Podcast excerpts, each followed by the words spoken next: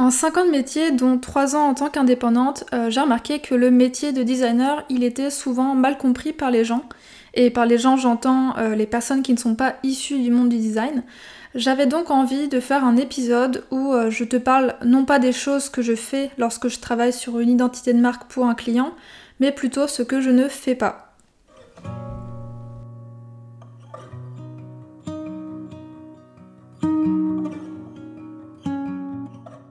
Bienvenue sur le podcast Balade créative, le podcast qui te donne des conseils en stratégie et identité de marque pour améliorer ta communication. Je m'appelle Julie, je suis designer spécialisée en identité de marque et ma mission est de t'aider à raconter ton histoire et à toucher plus de clients grâce à une image de marque intuitive et poétique. Je t'emmène avec moi un mardi sur deux pour te partager mon expertise, mais aussi mon quotidien d'entrepreneur en toute transparence et sans filtre. Avant de commencer, je t'invite à t'abonner sur la plateforme de podcast de ton choix pour ne manquer aucun épisode.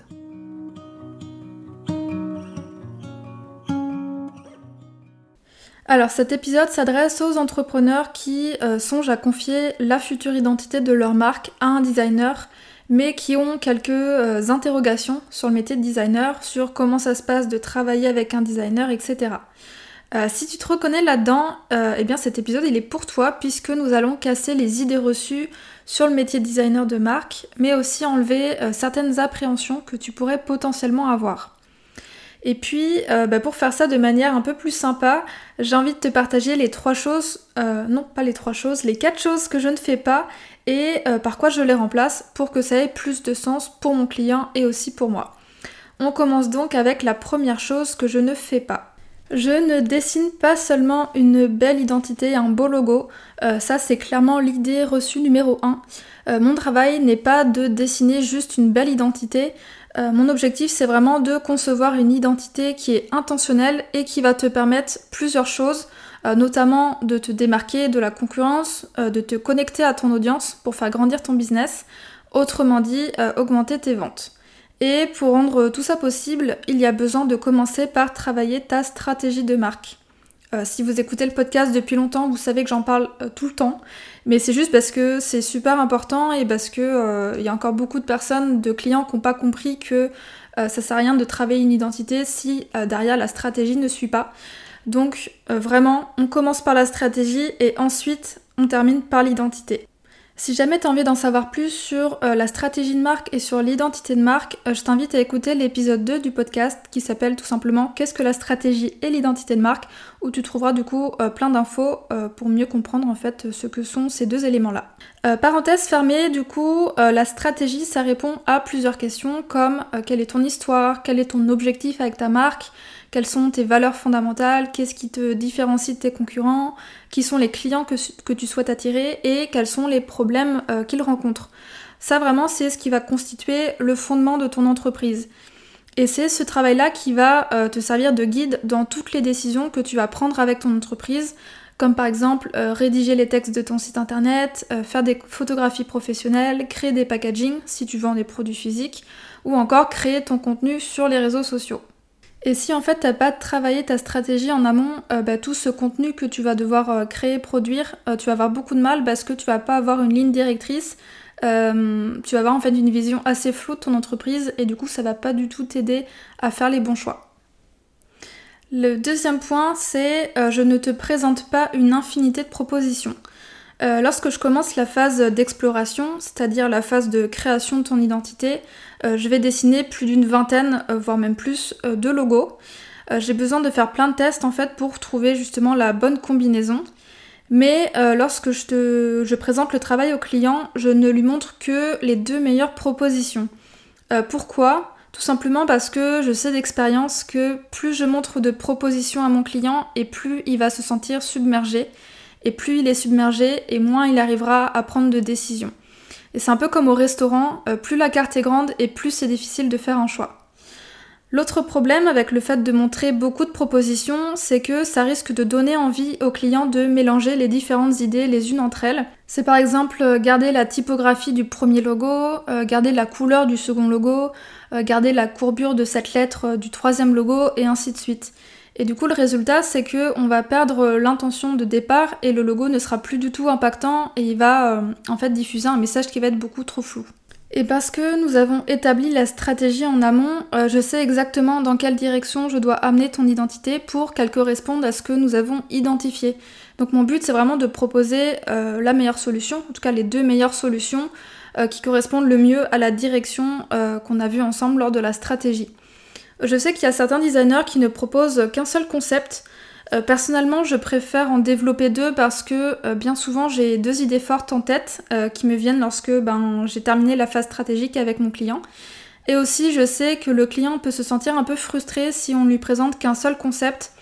Il n'y a pas vraiment d'éléments de comparaison et du coup, il n'a pas vraiment de choix à faire. Et je pense que ça peut être assez frustrant pour une entreprise de se dire bah, je suis obligée de prendre ce logo et j'ai pas vraiment d'autre choix.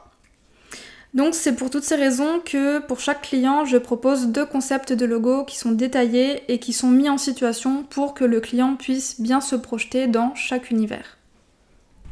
La troisième chose, c'est que je ne transmets pas toutes les valeurs de ton entreprise dans ton logo. Euh, tu penses peut-être que toutes les valeurs et tous les concepts qui définissent ta marque vont être transcrits dans le logo. Euh, pas du tout. En fait, ton logo ne peut pas et ne doit pas porter toute l'histoire et toutes les valeurs de ton entreprise. Parce que à vouloir tout retranscrire au travers de ton logo, c'est vraiment prendre le risque d'envoyer un message qui est confus, qui est flou et qui va rendre ton, logo beaucoup moins mémorable. Une partie de tes valeurs vont être portées par le logo, ça c'est sûr et certain, mais l'autre partie sera portée par les autres éléments qui composent ton identité. Donc ça va passer par les couleurs, les typographies, les photographies, les mots que tu vas employer dans tes textes, etc. etc. Et c'est vraiment l'ensemble de ces éléments qui vont créer un univers fort et qui vont immerger ton audience dans ton histoire et dans tes valeurs.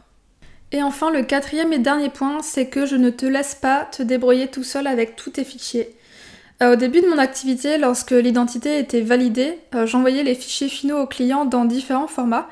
Et c'était tout. Euh, c'était vraiment la dernière étape que je faisais. Le problème, c'est que bah, mon client n'avait aucune idée de comment bien utiliser euh, tous ces éléments graphiques. Et résultat, bah, il faisait ce qui lui semblait le plus harmonieux, le plus cohérent, et le résultat n'était pas toujours au rendez-vous.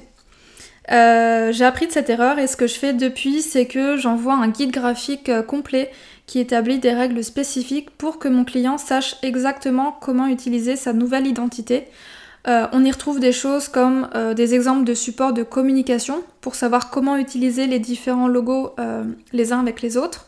On y retrouve aussi la palette de couleurs avec une hiérarchie pour savoir quelles sont les couleurs principales, quelles sont les couleurs secondaires, etc.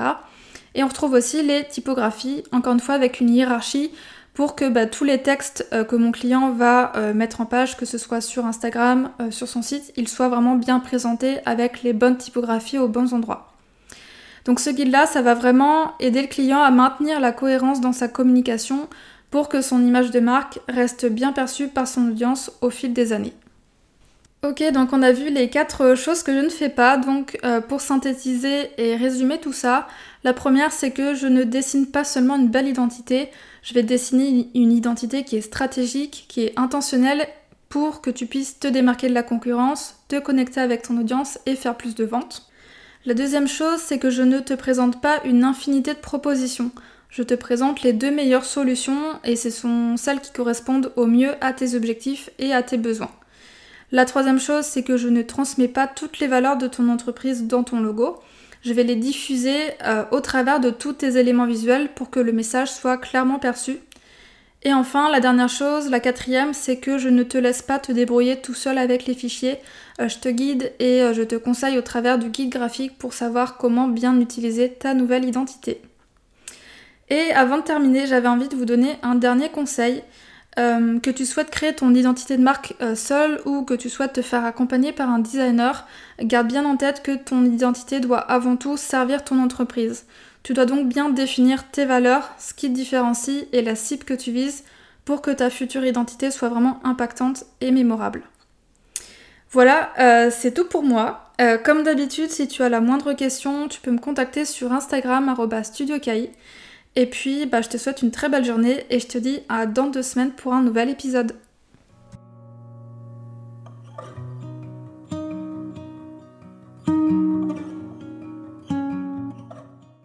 Merci d'avoir écouté cet épisode jusqu'au bout. Tu retrouveras toutes les notes du podcast et les mentions sur le site www.studiocahi.com rubrique podcast. Avant de partir, et si l'épisode t'a plu, je t'invite à me laisser une note de 5 étoiles sur Apple Podcast. Ça prend seulement une minute et ça m'aiderait énormément à faire connaître le podcast. Tu peux aussi partager une story sur Instagram en me taguant studiocahi pour que je puisse la voir et la repartager. Merci pour ton soutien et je te dis à très vite pour un nouvel épisode de Balade créative.